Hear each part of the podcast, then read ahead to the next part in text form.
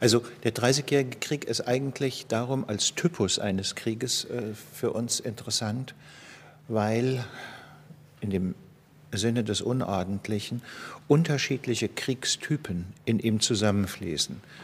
Man könnte ja sagen, er beginnt eigentlich als eine Form des Volksaufstandes. Es ist also ein innerer Krieg um die Frage der Lagerung der Macht. Das ist Prag. Ähm, er ist gleichzeitig ein Krieg um Verschiebung von Grenzen. Das erläutere ich an dem Streit zwischen dem Hessen-Kassel und äh, Hessen-Darmstadt um eine Erbfolgefrage. Die spielen immer wieder eine äh, Rolle. Um Marburg. Marburg, genau, Marburg. Ja. Ähm, äh, also insofern Wird eine Erbschaft nach Köpfen. Genau. Äh, oder, oder, nach Linien. Nach Linien, Jawohl. nach Familien Jawohl. genommen. Ja, ja das ist eine in dieser Zeit einer regionalen Autorität, eines Gerichts hm. oder gilt das Wort des Kaisers? Genau. Und Bündnissystem gilt genau. Gewalt. Ja. Also diese, diese Fragen äh, spielen darin eine Rolle, Verschiebung von Grenzen, Zugehörigkeit von Gebieten. Daneben ist es ein äh, Krieg um die Art der Ordnung in Europa, also ist Europa eher imperial geordnet mit einer starken dominanten Macht an der Spitze. Und das könnte man sagen, das ist nun mal die Casa d'Austria, also das Haus Habsburg, ähm, mit der Legitimität des Kaiserhauses und den Ressourcen der äh, spanischen äh, Könige. Und ähm, äh, dann ist es gleichzeitig äh, dagegen ein Krieg der Franzosen, die ein Gleichgewicht herstellen wollen, bei dem sie Doch der Schiedsrichter ganz wenig konfessionell äh, begründet. Ja, die haben ihre Schutzimpfung, ihren Religionskrieg gerade hinter sich. Genau. Und dann kommt allerdings immer auch noch äh, im Reich äh, die konfessionelle Frage äh, herein. Also sozusagen Protestanten gegen Katholiken, wobei man aber genau hingucken muss sagen, es ist zunächst einmal, sind es äh, auf der protestantischen Seite eher die Calvinisten, die auf Krieg setzen, während die Lutheraner äh, eigentlich äh, eine Politik des Ausgleichs machen. Und auch auf der katholischen Seite, nicht verkörpert im Kardinal Klesel, gibt es eine moderate Seite. Ähm, und die Kräfte der Gegenreformation, also vor allen Dingen der Jesuitenorden, äh, treibt ähm, diese Prozesse äh, voran. Und äh, wenn man das alles zusammenzieht, kann man auch verstehen, warum dieser Krieg so lange dauert. Nicht? Der ist das, ähm, äh, was man äh, in diesem Sinn unordentlich nennt, weil die unterschiedlichen Kriegstypen sich überlagern. Und wenn man das eine gerade lösen kann, dann kommt das andere wieder hoch. Wie Wunden äh, verkleben können. Ja, nicht? Genau. Äh, wie sozusagen eine Verletzung auf eine Verletzung sich setzen kann. Ja. Wie ein Befall sich auf eine Verletzung setzen kann. Mhm. Wie Krankheiten so miteinander äh, rivalisieren im Körper. Ja, mhm. nicht, äh, dass die, die, Behandlung der einen ja, die andere geradezu hervorruft. Genau. Stützt. Genau. Und ich würde sagen, ähm, das, was man dann die westfälische Ordnung nennt, benannt nach dem Friedensschluss in Münster und Osnabrück, ähm, auch gerne westfälischer Frieden genannt, ist im Prinzip eine Struktur von Krieg und Frieden, äh, die auf eine technisch gesprochen binäre Kodierung hinausläuft. Entweder Krieg oder Frieden, entweder Kombatant oder Non-Kombatant, entweder zwischenstaatlicher Krieg oder innergesellschaftlicher Krieg, eine Ordnungsstruktur, die das Ganze überschaubar macht und, äh, wenn man so will, die Funktion hat zu verhindern, dass die unterschiedlichen Typen noch einmal in dieser Form zusammenfließen und in mancher Hinsicht kann man sagen, diese westfälische Struktur hat mit der Unterbrechung der napoleonischen Kriege, ähm, der Wiener Kongress als Wiederherstellung der westfälischen Ordnung tendenziell bis ins 20. Jahrhundert gedauert. Und was wir jetzt beobachten, wenn wir also vor allen Dingen in den Nahen Osten äh, schauen, ist wieder ein Konflikt, sagen wir vom Typ 30-jähriger Krieg. Ähm, Finanzierung von außen ist ein Element. Ja, und auch das Hereinströmen von Kämpfern von außen. Nicht? Das ähm, äh, ist in Deutschland sehr schön beobachtbar. Es beginnt damit, dass im weiteren Sinn spanische Truppen, das sind aber in der Regel in Italien oder äh, in ähm, Flandern und der Wallonie rekrutierte spanische Regimenter nach Deutschland geschickt werden. Später Generale Bucquois ist, ist zum Beispiel ja. ein Wallone. Oder ja. Tele äh, kommt ja auch aus Tele, dieser Gegend. Ja.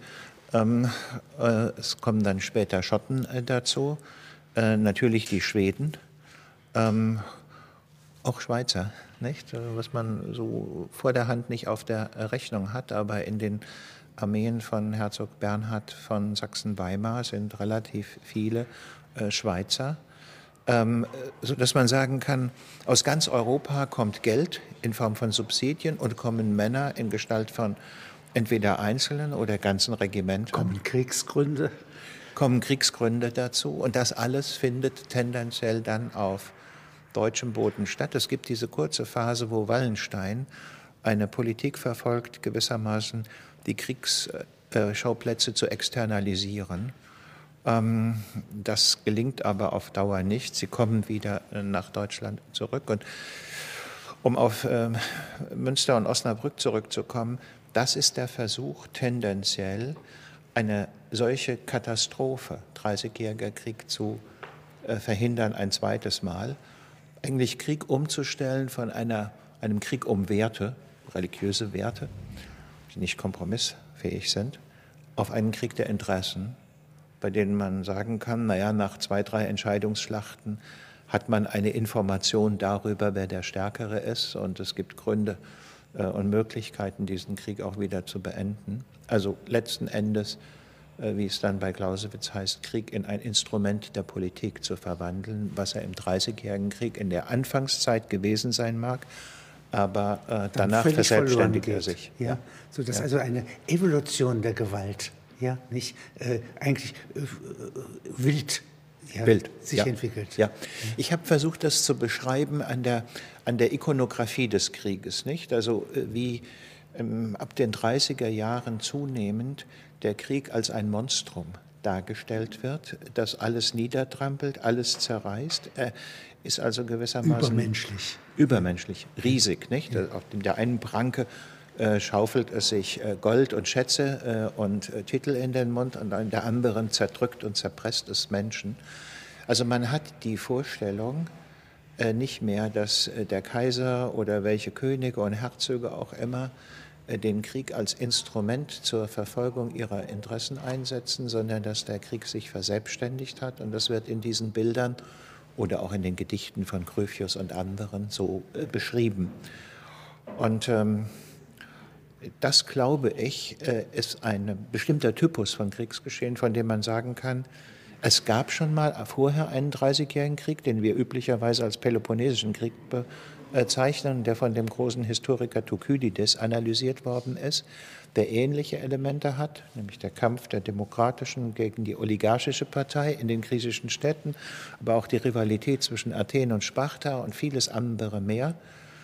Äh, dann haben wir äh, diesen äh, von 1618 bis 1648 und es gab jedenfalls de Gaulle oder Winston Churchill haben auch die beiden Weltkriege des 20. Jahrhunderts als 30-jährigen Krieg beschrieben, was sich aber nicht durchgesetzt hat, weil die Sonderrolle Hitlers und des nationalsozialistischen Deutschlands sich eigentlich dem verwehrt hat, in dieser Weise zusammengefasst zu werden. Aber es sind Formen der Intensität äh, von Krieg, die in dieser Form äh, herausgehoben sind aus der Geschichte und von denen ich glaube, dass wir, nachdem die westfälische Ära zu Ende gegangen ist, äh, vor der Gefahr stehen, an der europäischen Peripherie wieder mit solchen Kriegen im weiteren Sinn konfrontiert zu werden. Also die Dialektik kommt eigentlich nicht wirklich in Gang, weil der, das Spiel der Gegensätze nicht in der Lage ist, durch die Bestimmtheit des Widerspruchs, wie Hegel das später beim Durchdenken der Dialektik, genau, unbestimmte Widersprüche, mhm. die also so diffus sind, dass sie keine Produktivität in der Entwicklung äh, oder Vorbereitung einer Synthese, die im weiteren Sinn dann als die Beendigung des Gegensatzes zwischen diesen beiden Prinzipien hervorbringen. Äh, das beobachtet man in diesem Krieg, also die Diffusität ähm, auch die vielen Parteien. Ja. Äh, bringen Sie eine enorm äh, wichtige Metapher, dass Henri IV, ja, ja. der gute König Frankreichs, ja. der gewohnt ist, etwas auf die Spitze zu treiben und auch kühn ist im Angriffsgeist, ja. der will aufbrechen und das wäre eine Kette von raschen Entscheidungen geworden. Ja. Eine Explosion, aber kein 30-jähriger Krieg. Ja. Und der Fortuna will es, dass er kurz vorher ermordet wird. Ja, ich meine, das ist ein, ein schönes Beispiel äh, dafür, wie im Prinzip ein Einzelner, in diesem Falle also der Attentäter Ravaillac, äh, der äh, Heinrich IV. ersticht, äh, doch geschichtsmächtig äh, wird. Na, wenn Denn wenn der, wir das der israelische Ministerpräsident Rabin, ja, von einem genau. orthodoxen, ja, dann wäre möglicherweise hat. die Geschichte dort auch anders gelaufen, nicht? Denn wenn wir uns vorstellen, Heinrich IV. hätte diese Politik, die er vorhatte, nämlich Frankreich wieder äh, zu einer bestimmenden Macht im äh, Mächtespiel in Europa zu machen, durchsetzen können in der Frage des jüdischen Erbfolgestreits. Dann hätte Spanien sehr viel früher eingreifen müssen. Und all die Mächte, die im Verlaufe des Dreißigjährigen Krieges sozusagen in zeitlichem Abstand in den Krieg hereintröpfeln und dafür sorgen, dass der äh, gewissermaßen immer neuen Nachschub bekommt und nicht ausbrennt, die wären auf einen Schlag nicht äh, in den Krieg involviert gewesen, weil Frankreich sehr viel früher drin war. Ähm, und das hätte ähm, wahrscheinlich, wir wissen es ja nicht, weil es ein Gedankenexperiment ist, mit Sicherheit zu sagen, wahrscheinlich dazu geführt, dass dieser Krieg in mehreren großen Entscheidungsschlachten als Krieg um die Ordnung äh, Europas äh, ausgetragen worden wäre und danach wäre dann Ruhe gewesen. Nicht? Ein Stück bürgerliche Entwicklung, ja, die um ja. 1600 beginnt, ja. hoffnungsfroh mit Galilei, Monteverdi ja. und anderen Dingen, ja. nicht, hätte sich voll entfalten können statt im Krieg, ja, in einer frühen globalisierten äh, westeuropäischen Welt. Das ist ein wichtiger Hinweis, Herr Kluge, den Sie da äh, äh, noch ins Spiel bringen.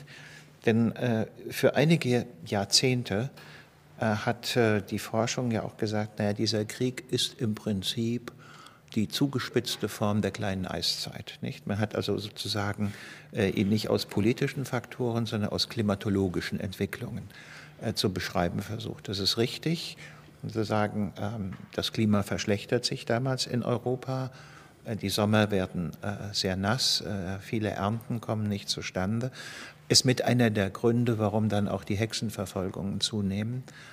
Ähm, aber dadurch bekommt der Blick auf den Krieg so etwas Deterministisches, weil an dem Klima konnten die Leute halt sowieso nichts ändern. Nicht? Das ist Schicksal, das damals über sie gekommen ist. Und äh, was eine der Intentionen meines Buches auch war, war, den politischen Blick, den sozialen Blick, den strategischen Blick auf diesen Krieg wieder zurückzugewinnen, wieder zu rehabilitieren, um nicht zu sagen, naja, das ist halt Schicksal, das äh, letzten Endes durch das schlechte Wetter das gekommen ist. Ja zu keinem Zeitpunkt. Es sind viele Punkte, die Sie aufzählen. Ja. Nicht? Und jeder könnte anders sein.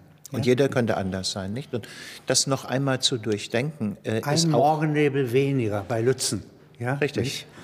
Und äh, möglicherweise äh, hätte Gustav Adolf die Schlacht überlebt? Oder sagen wir mal, er hätte auch vielleicht seine Brille aufgesetzt und wäre nicht so eitel gewesen, nicht? Die Kavallerieattacke ohne Brille äh, anzuführen. Und ähm, hätte sich besser orientieren können auf dem Schlachtfeld und er wäre nicht gefallen, dann wäre möglicherweise dieser Krieg auch in einer Entscheidungsschlacht zu Ende gegangen. Äh, aber so endet äh, Lützen zwar offiziell als ein schwedischer Sieg, weil Wallenstein das aber der Mann, der ihn, äh, aber der Held ist tot. Ja. Und de facto ist es eigentlich ein Patt, die Schlacht von Lützen. Ähm, und dann zieht sich der Krieg, wenn ich mal so sagen darf, wie Kaugummi äh, weiter und dauert eigentlich noch mal so lang, wie er bis dahin gedauert hat. Sie haben im Schlusskapitel ja, äh, gefragt, was geht uns das heute an? Ja und bringen da äh, den Maghreb, ja, mhm.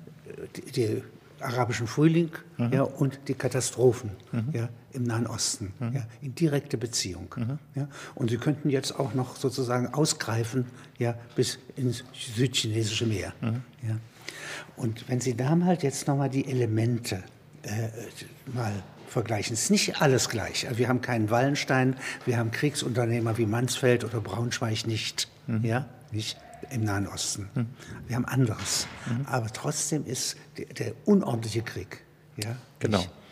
Nicht, also typologisch lässt sich einiges äh, äh, an Analogien äh, äh zeigen, aber äh, natürlich spielt zunächst einmal der Vergleich die Rolle, dass er Ähnlichkeiten und Unterschiede ja. herausarbeitet. Crossmapping, ja, das ist ja das Informative daran. Ja? Genau. Eine Kartierung, äh, also es geht gar nicht darum, Gleichheiten zu finden, Nein, sondern das, Elemente. Genau.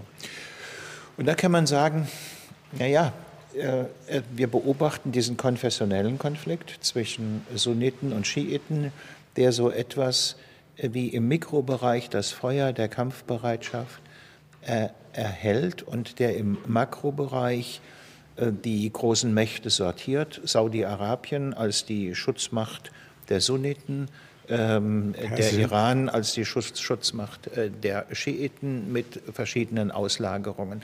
In dem Sinne könnte man auch sagen, so etwas Ähnliches haben wir ähm, 1618 äh, die Schutzmacht des Katholizismus und die Schutzmächte des Protestantismus. Aber Sie lehren, in dem Laboratorium des Dreißigjährigen Kriegs spiegelt sich jetzt dieser Gegensatz Schiiten-Sunniten ja, als Zündmittel, genau. ja, kein Friedensmittel, ja. aber gleichzeitig auch nicht wirklich ein bestimmendes. Also es äh, führt nicht, zu keiner weiteren Bestimmtheit. Genau, nicht ein bestimmendes Mittel und auch nicht in dem Sinne der Determination, dass das äh, jetzt unvermeidlich gewesen ist, nicht so wie man äh, im Reich beobachten kann, dass äh, seit dem Augsburger Religionsfrieden es durchaus zu einem Zusammenleben ähm, beider Konfessionen gekommen war und es äh, eine Reihe bikonfessioneller Reichsstädte gab, so hat es ja auch ein friedliches Zusammenleben von Schiiten und Sunniten durchaus in diesen Räumen gegeben.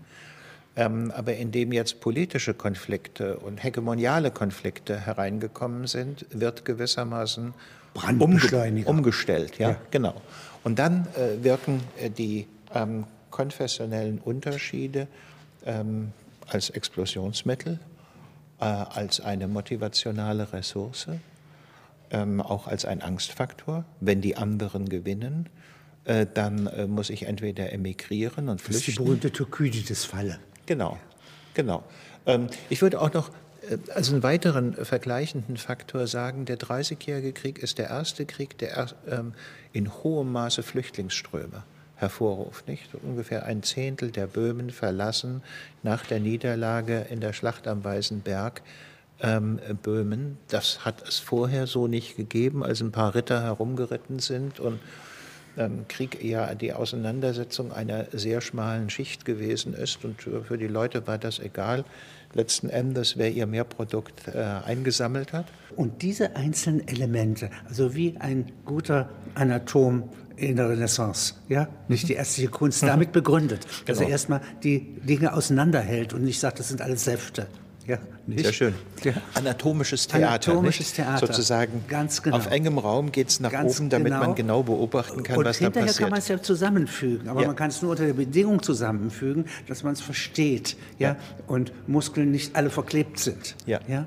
Und Wallenstein vor allen Dingen weiß selber nicht, ob er wirklich für den Frieden sein soll oder aber ob er doch eine Fortführung des Krieges und sei es gegen die Türken, worüber er ein paar Mal nachdenkt, braucht, um seine Position zu behalten, nicht? Denn das ist ja die vorangegangene Erfahrung seiner Entlassung durch den Kurfürstentag 1630 in Regensburg, dass wenn Frieden in Aussicht ist, aufgrund seiner Erfolge, dann ist er überflüssig. Er befindet sich in einem objektiven Dilemma, in dem, aus dem er nicht herauskommt bediene mich da in diesem Zusammenhang einer auf Cäsar gemünzten Formulierung des Historikers Christian Mayer nicht die Ohnmacht des allmächtigen Diktators Cäsar, nicht die Ohnmacht des allmächtigen Generalissimus Wallenstein, weil er eben in diesem Dilemma drinsteckt. Und dann ist es nur halt äh, konsequent, äh, dass er äh, in dieser grausamen Aktion in Eger von kaiserlichen Offizieren niedergemacht wird. Und dies wiederholt sich an vielen Stellen. Ja? Mhm. Auch der Mansfeld, ja? ja? Nicht? also ein berechnender, relativ kühler ja. Ja? Äh, äh, Kriegsunternehmer. Ja. Mehr Kriegsunternehmer als tüchtiger General. Ja, ja. genau. Aber ein guter Kaufmann. Ein guter Kaufmann. Ja. Und äh, der äh, charismatische äh, tolle Halberstädter, mhm. Christian von Braunschweig. Genau. Ja? Das ist ein romantischer. Ja? Viel romantischer, ja. ja. Verrückter Typ. Denkt eigentlich den Krieg Verrückter als eine Form typ. bewaffneter Einer Dame zuliebe. Genau, ja? der Frau Nicht. des Winterkönigs, Elisabeth Stuart. Und bei, und bei dem äh, tollen Christian oder dem tollen Halberstädter kommt ja auch noch hinzu, dass seine äh, Vorstellung von Krieg als bewaffneter Minnedienst ähm, scharf konturiert äh, mit Tillys Verehrung äh, der Maria. Nicht? Tilly, der Marienverehrer, Maria ist ja auch in den ersten Jahren des Krieges von der Erzählung, sie habe beim Prager Fenstersturz eingegriffen und die drei äh, gewissermaßen aufgefangen, bis hin zu der Erzählung, äh, dass äh, sie als Wunderbild in der Schlacht am Weißen Berg den Sieg bewirkt habe und so weiter und so weiter. Eine ungeheure Ressource der katholischen Seite auf Sieg zu setzen oder der Bereitschaft der Soldaten, tapfer in der Schlacht zu stehen und nicht zurückzuweichen. Und dem haben die Protestanten zunächst nichts entgegenzusetzen außer halt äh, der Halberstädter, der also auf seine Kommandofahne sticken lässt. Hat alle Schlachten verloren, aber die Loyalität seiner Soldaten behalten. Genau, ja. Und er setzt dagegen gewissermaßen äh, die äh, Elisabeth Stuart und provoziert den Tilly damit. Aber für seine Soldaten ist das natürlich was ganz anderes. Was sollen die für die äh, Elisabeth sterben? Nicht? Das ändert sich eigentlich erst, äh, indem mit Gustav Adolf, der Löwe aus Mitternacht, der also sozusagen in eine biblische Heldenfigur umerzählt wird, eingreift äh, der offenkundig für jeden Reformierten sichtbar genau. ja, äh, in der Gnade Gottes steht. Genau. Und sozusagen dieses Narrativ, biblische Narrativ plus die entsprechenden ikonischen Verdichtungen führt dazu, dass die vorherige ideologische Überlegenheit der katholischen Seite zunehmend erodiert und auf dem Schlachtfeld von Breitenfeld dann auch gebrochen wird. Aber das ist ein ausgezeichneter Suchmechanismus, ja, ja. Äh, um in der Gegenwart hier, ja, der wirren Gegenwart Afrikas, ja, des Nahen Osten, ja, genau. nicht, und der großen, der Großmächte, ja, ja, zu suchen nach Erfahrungen, ja, von denen wir im Element sagen können, da gibt es ein Heilmittel. Also Paracelsus ja, würde entzückt sein, ja, nicht? ja. wäre ein Politiker. Ja? ja. Äh, wenn er hier jetzt sagen könnte, ähm, die Frage Libyen, ja, mhm. darf ich nicht mit das Land der Griechen mit der Seele suchend, ja, Nein. mit Wertvorstellungen ja, genau. Äh, behandeln. Sondern ja. ganz kühl, analytisch, zergliedernd. Wo sind eher die Unternehmer? Wo sind charismatische Figuren? Wen kann ich ähm, mit welchen Kosten für meine Ziele äh, äh ins Feld bringen? Äh, und ähm, dann nochmal zu unterscheiden, meine Ziele, entweder Fortsetzung des Chaos oder Beendigung des Chaos. Nicht? Sozusagen äh, im Falle Libyen kann man sagen, aber es würde auch für Syrien gelten, am Anfang steht zunächst einmal die Beendigung der Gewalt. So. Und alles, äh, was man dann noch an Wünschbarkeiten draufpacken kann, hat die Beendigung des Gewalt im Sinne eines puren Friedens, der nicht weiter qualifiziert ist zur Voraussetzung. Und habe ich diese Voraussetzung nicht, habe ich gar nichts.